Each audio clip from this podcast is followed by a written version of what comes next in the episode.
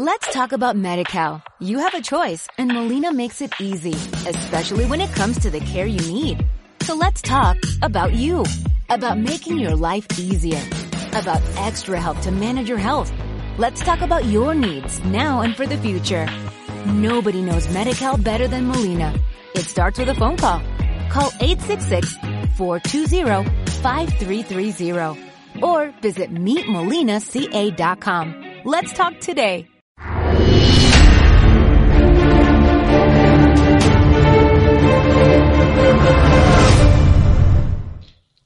Hola, buenas. Tenemos con nosotros hoy a César Bobadilla en los mandos y a Pedro Gallego como contertulio. Pedro, ¿cómo estás? ¿Qué tal, José Luis? ¿Cómo te encuentras? Yo muy bien. Y a ti te veo bien también. bueno, feliz año. Yo creo que no nos habíamos visto desde el año pasado, o sí. No, ya estoy dudando, porque como grabamos programas y no grabamos, yo qué sé. Sí, sí, sí. Desde el año pasado hace que no nos veíamos. Pero sigues igual de joven, ¿eh? No, ha pasado el tiempo. Gracias, hombre. Hoy tenemos asuntos relevantes que, comentar. Uno de ellos es el Consejo General del Poder Judicial y la polvareda que está armando que no se pongan de acuerdo los partidos políticos para renovarlo. Y otro de ellos es eh, la, la modificación del Código Penal para realizar una especie de indulto eh, soterrado para los, golpistas de, eh, condenados por sedición. Pedro, ¿tú qué, opinas del... ¿Cuál es tu criterio en referencia al cambio de los miembros, de, a la renovación del Consejo General del Poder Judicial?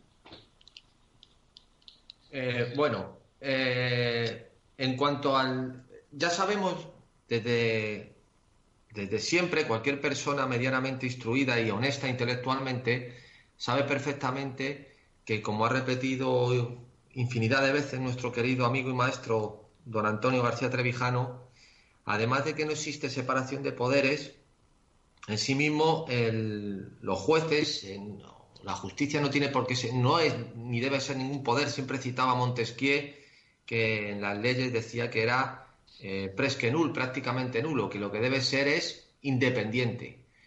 Ya sabemos perfectamente que esa circunstancia no se da de ninguna de las maneras, ya simplemente por la elección, que ya es evidente que no es elegido por el cuerpo de la, de jueces y sobre todo después de la modificación del año 85 del Partido Socialista, pero además eh, es algo así como una predicción, mm, igual que cuando se hace un cálculo, qué sé yo, del tiro parabólico, que utilizas unas ecuaciones, ya sabes dónde va a caer el proyectil según la inclinación, pues aquí perfectamente sabes antes de la votación cuál es el resultado, tanto en el Parlamento como en el tema judicial del Tribunal constitucional, de las decisiones del Consejo General, todo eso se sabe ya de antemano. Entonces, esto es una vuelta de tuerca más que se materializa y no sé si vamos a entrar ya en ese debate acerca de lo que está proponiendo por una supuesta modificación impuesta de manera indirecta por la sentencia del Tribunal Europeo, eh, lo que propone ya el PSOE sobre eh, las modificaciones del Código Penal. Sí, hombre, eh, yo creo que aquí lo que queda claro, tanto en el nombramiento del Consejo General del Poder Judicial como a la hora de elaborar las leyes, porque ahora dice eh, el presidente del Gobierno que va a modificar el Código Penal. Es decir, él mismo se atribuye el Poder Legislativo. Que tanto para realizar leyes como para eh, modificar el Consejo General del Poder Judicial, se hace realmente, lo hace realmente un partido. El partido utiliza al Congreso, utiliza el Senado y utiliza el Consejo General del Poder Judicial para eh, nombrar jueces y fiscales, de tal manera que los, perdón, para nombrar jueces, el fiscal lo nombra el presidente del gobierno directamente. Pero con eso demuestra que nada más hay un solo poder y luego hay unos instrumentos que son utilizados por el partido, que es el único que tiene el poder, pues para legislar, para ejecutar lo, legislado y para eh, dominar o dependizar el, el poder judicial el, poder que debía ser independiente.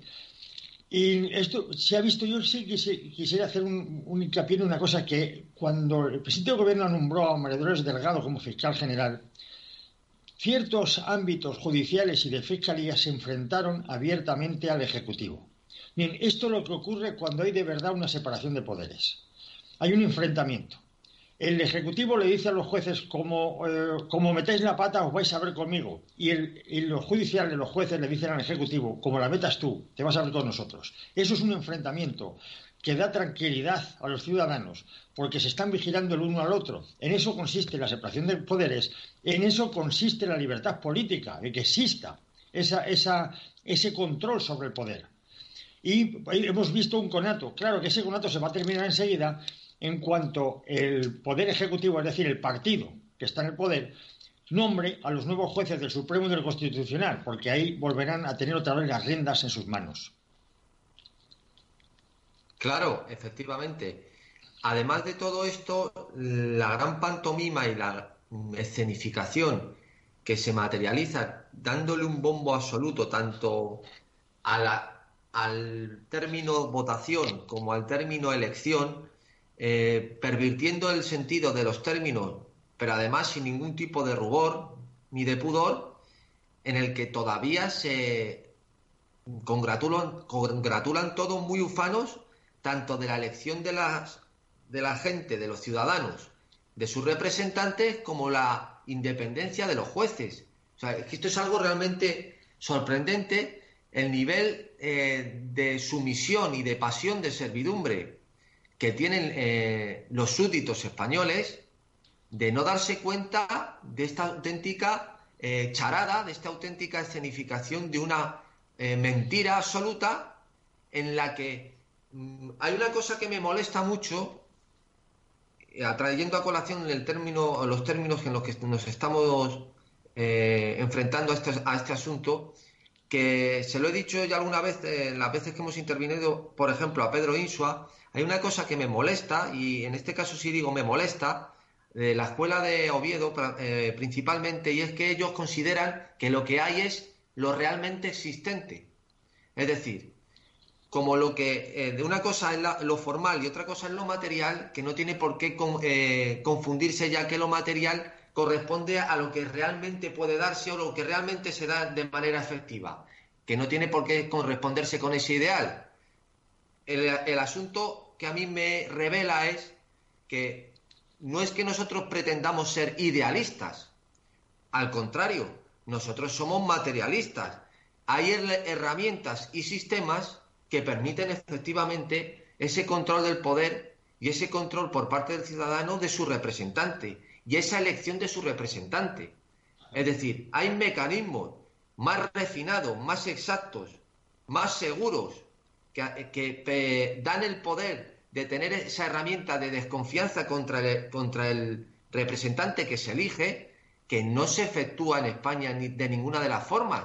Eso no quiere decir, de ninguna de las maneras, que no se dieran casos de corrupción, que no se diera la prevaricación, que no se dieran decisiones abyectas por parte del Ejecutivo. Eso no te, nadie está hablando de eso. Aquí de lo que estamos hablando es que el ciudadano se ve totalmente inerme ante el poder del Estado de partidos, ante el partido en general.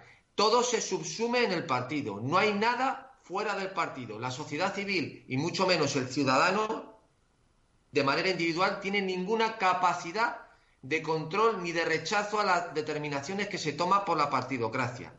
Entonces, sí me revela este sentido de observar la realidad como lo realmente existente, como que esto es lo que hay, lo que eh, el producto que se da en un sistema y que con lo que tenemos que bregar de una u otra forma. Y eso, eh, eh, cuando se dan este tipo de situaciones, pues realmente sí me enerva que gente muy que tenga un gran respeto intelectual en muchas materias no se den cuenta que lo que, eh, que el fallo que tienen es la perspectiva desde la que abordan su análisis de lo, de lo político, que no tiene que bajarse al terreno de juego precisamente del que ellos apelan cuando dicen que es lo realmente existente, nada más lejos de la realidad.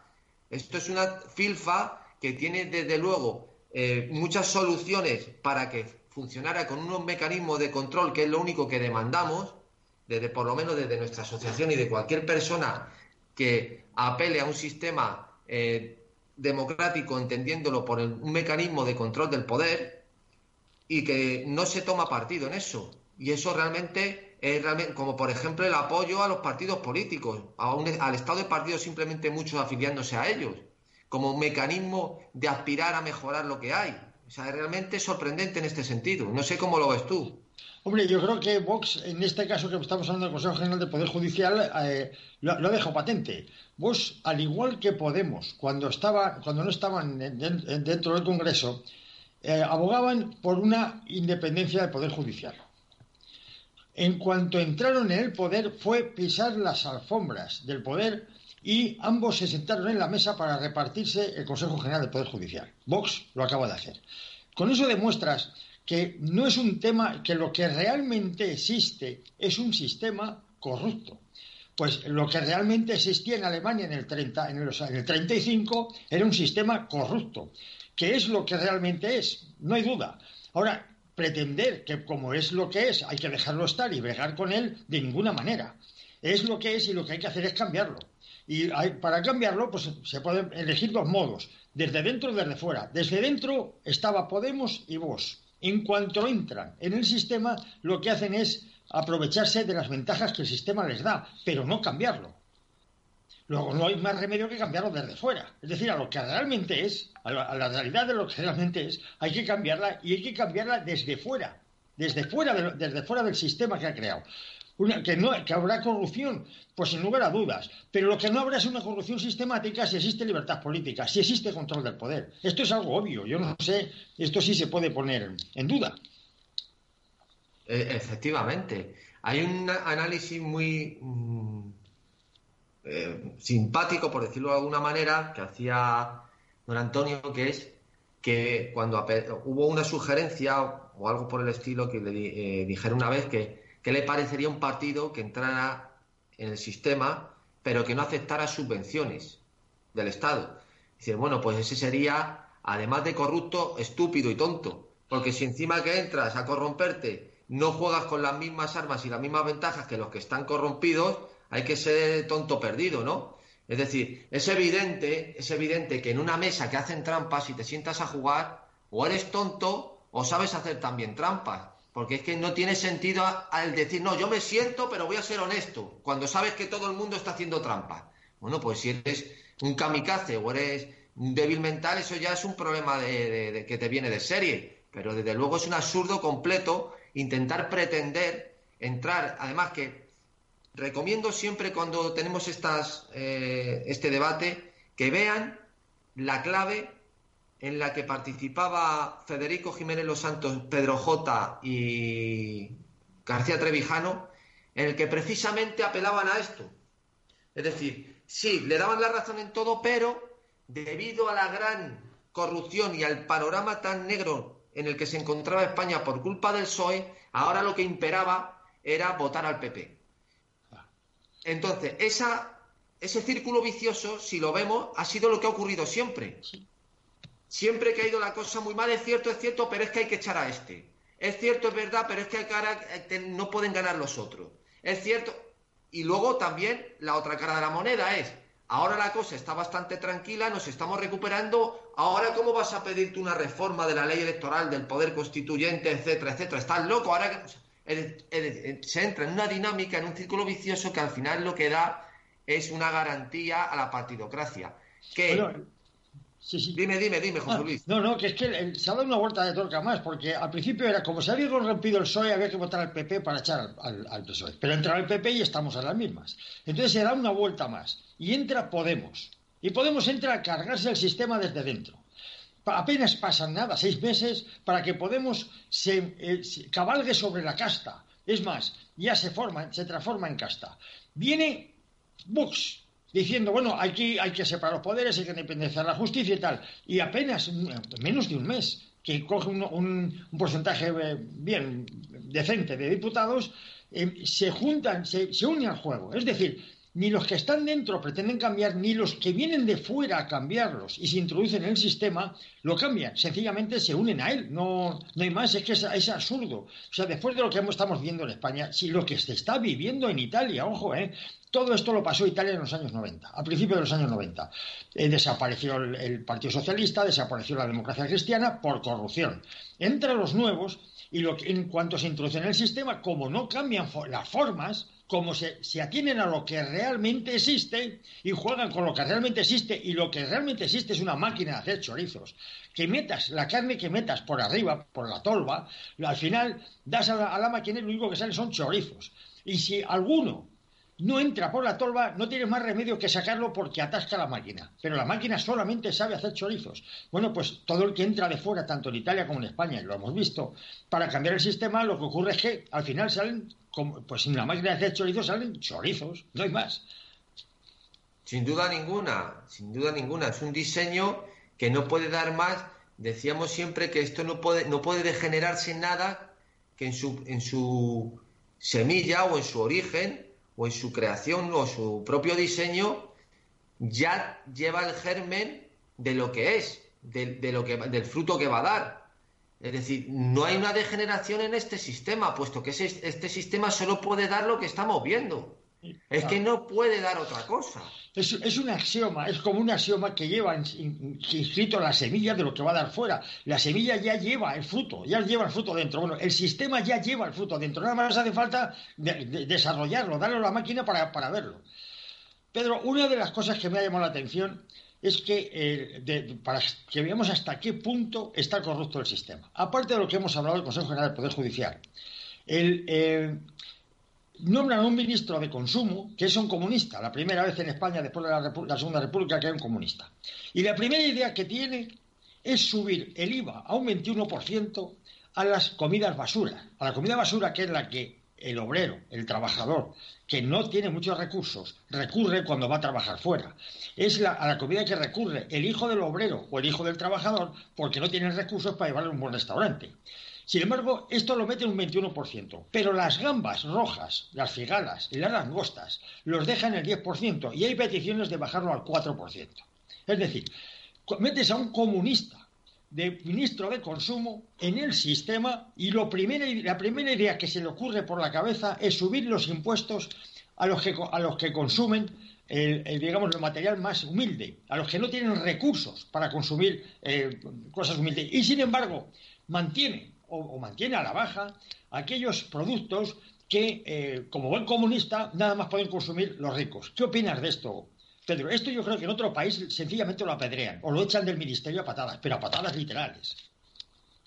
Claro, es que date cuenta que esta es la manera ellos de organizar el Estado, que igual que existe la seguridad pasiva en los vehículos, por ejemplo, esto es la sanidad pasiva, por ejemplo, que es que te, te mm, graban ciertos alimentos porque el argumento que utilizarán es que son eh, alimentos tan perjudiciales para la salud que el que quiera tomarlos, al igual que el tabaco o otros elementos, tiene que pagar más. Y entonces, claro, pues el caviar, eh, las angulas, eh, las ostras, eso te lo bajo porque eso es buenísimo, eso para la salud, eso es una maravilla. Figúrate qué razonamiento, pero vamos a ver, señor mío, Usted lo que tendrá que combatir en todo caso, si le preocupa la sanidad de los ciudadanos, es hacer campañas educativas sobre dietéticas y problemas de obesidad, como por ejemplo, desgraciadamente hay mucho en Canarias, eh, educación eh, mm, desde el punto de vista eh, de la nutrición, educación nutricional, campañas de informativas, incluso programas dentro de la televisión estatal que expliquen los beneficios de no solo de saber cocinar, sino beneficios de los alimentos, cuáles son los programas que tienen que llevar de desayuno, eh, comida y cena a los niños. En esta eh, actualmente en una sociedad que los padres trabajan mucho, que hay mucha comida que ya viene prácticamente preparada, que no se cocina tanto como antes, etcétera. Pero desde luego este, este tipo de ideas peregrinas solo se le pueden ocurrir a un insolvente mental, eso es como si uno que va al Burger, al Burger King, paga, eh, paga más impuestos que uno que va a Casa Lucio o al. No, no, es, así. Es una cosa de risa. No, es literal, es literal porque, claro, si tú subes el precio de la hamburguesa, el, claro, el empresario te va a escarabar la factura. Pero si a Casa Lucio no le suben, le, dejan el impuesto al 10% de las materias primas que cobra, pues no se lo traslada la factura al consumidor, como es normal y como bien sabe cualquier ministro de consumo. Pero este parece ser que es que le da igual. Pedro, quisiera antes de terminar el programa analizar un poco el, cambio propuesto en el Código Penal. Voy a hacer un poco de historia. En el año 95, Felipe González se cargó el artículo 214 del Código Penal que decía que son reos de rebelión los que se alzaren públicamente para cualquiera de los, de los siguientes fines, y uno de ellos era declarar la independencia. No exigía violencia. Como no exigía violencia, el delito de rebelión, Felipe González consideró que si, si, existía, si se alzaran públicamente para declarar la independencia, pero sin violencia, no era punible. A continuación llegó Zapatero y se cargó el artículo 506 bis que decía que se penaliza con prisión, inhabilitación absoluta, tal, al que careciendo de competencias convocase o autorizase elecciones generales, autonómicas, locales o consultas populares por la vía de referéndum. Este es el artículo que eh, Pedro Sánchez se comprometió en la campaña electoral a ponerlo en vigor. Bien, actualmente lo que pretenden es eh, eh, bajar la, pena al delito de sedición y rebelión con el fin de hacer, una, hacer una modificación en las condenas, porque claro, tiene efectos retroactivos y ahora mismo se baja la, pena en el delito de sedición, hay que aplicárselo a los condenados por ese delito. En ese caso, pues Junqueras y toda esta gente pues habrían cumplido ya las dos terceras partes de la condena, seguramente, o más de la mitad, o sea, saldrían en tercer grado. Bien, dicen que esto es para homologar el derecho español en cuanto al delito de rebelión y, rebelión y sedición con el derecho extranjero. Sobre todo, yo he traído a colación el derecho alemán. El derecho alemán, en la parte especial, en la sección primera, trata de la traición a la paz, la alta traición y la puesta en peligro del Estado democrático y de derecho. En la sección cuarta habla de hechos punibles contra órganos constitucionales, así como contra elecciones y votaciones. Y en el artículo 81, que habla de la alta traición contra la Federación, dice que quien intente con violencia o por medio de amenaza con violencia perjudicar la existencia de la República Federal Alemana, cambiar el orden constitucional, como es el caso, en el que se basa la Constitución de la República Federal Alemana, será castigado con pena privativa de libertad no inferior a 10 años. Y luego el artículo 82, delito de alta traición contra un Estado federal, dice que quien intente con violencia o por medio de amenaza o con violencia cambiar el orden constitucional, eh, pues también es penado con, con, más de 10 años de prisión. ¿Qué opinas del intento del, gobierno de, España de eh, legislar, porque es que son ellos los que se ponen en la, no lo decimos nosotros, son ellos los que dicen que vamos a cambiar el Código Penal. El Poder Ejecutivo quiere cambiar, el, quiere legislar, quiere cambiar la, legislación. ¿Qué opinas de esto, Pedro? Bueno, esto es ya el, el sumum de la aberración y la ignominia en la que nos encontramos, en la que, como es natural en este tipo de situaciones históricas, se encuentra siempre el Partido Socialista lo decía ya desde siempre cuando realizaba los programas, con nuestro Antonio, don Antonio, en el que acusaba Podemos de la escoria, de la inmundicia, y siempre recordaba que no hay peor partido.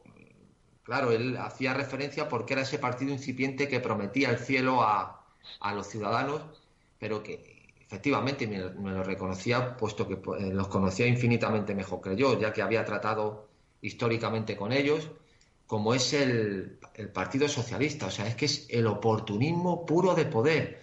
Es por tal de gobernar y acaparar el poder, es que venden su alma al diablo.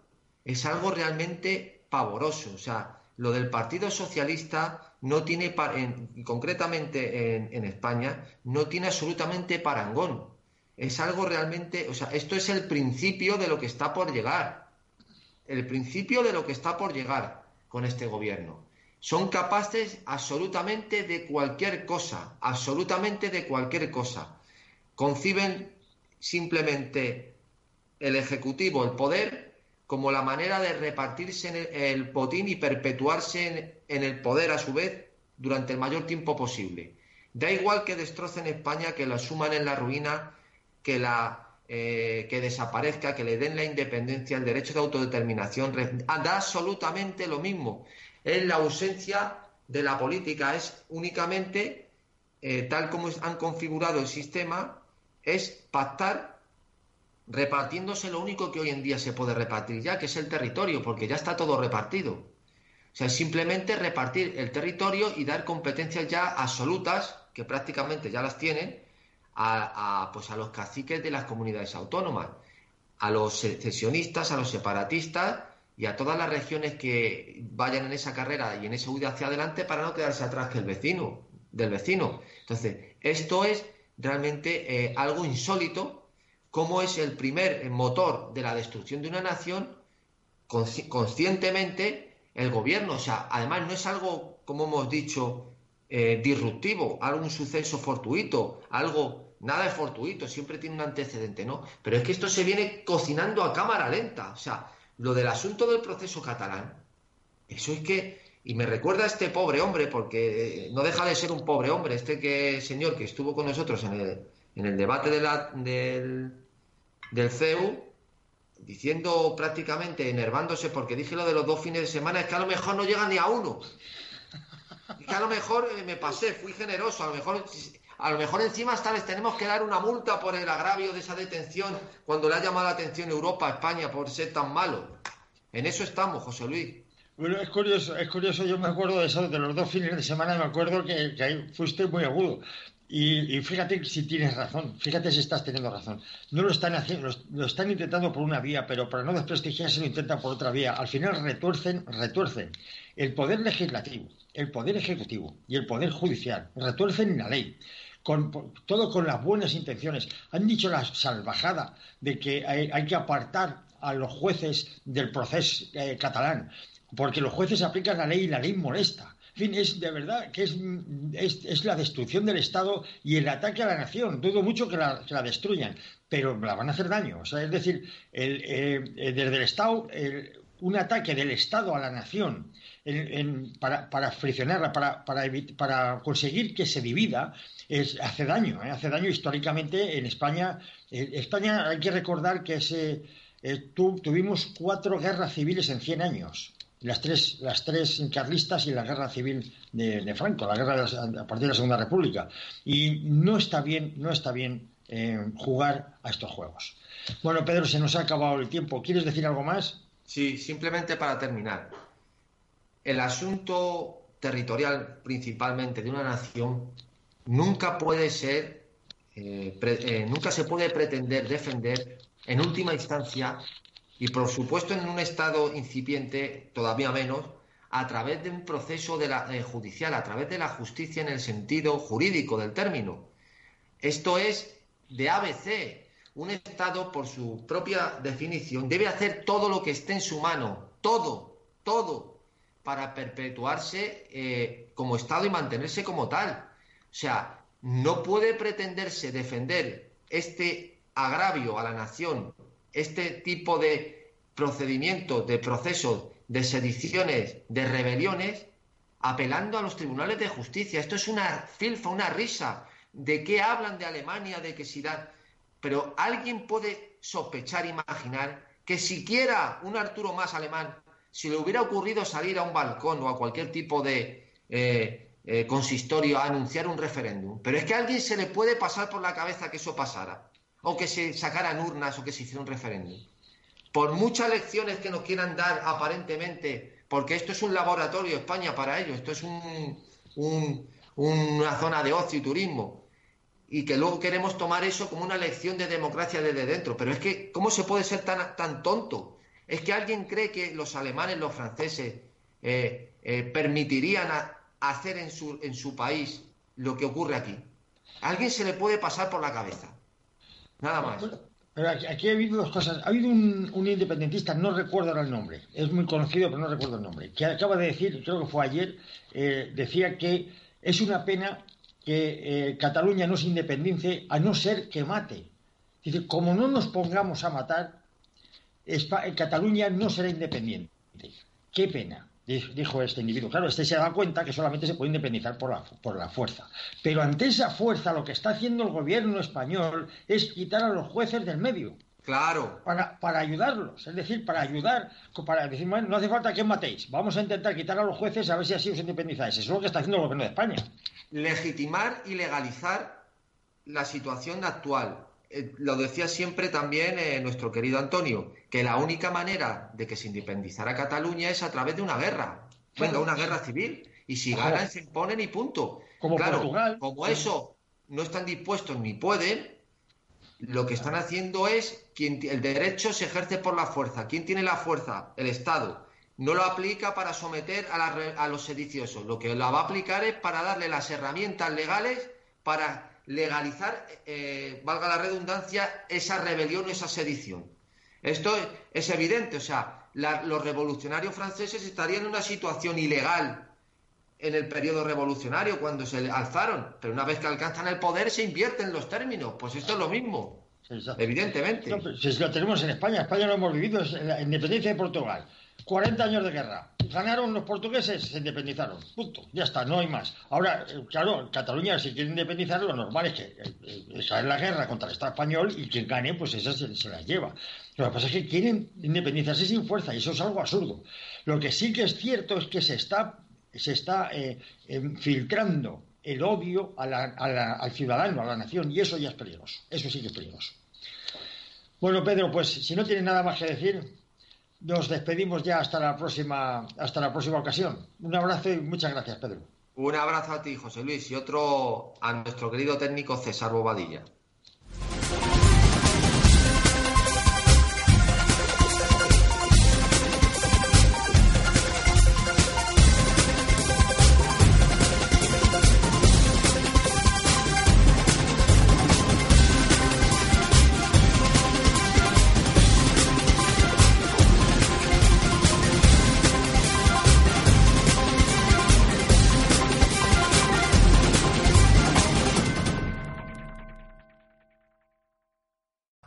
Talk about MediCal. You have a choice and Molina makes it easy, especially when it comes to the care you need.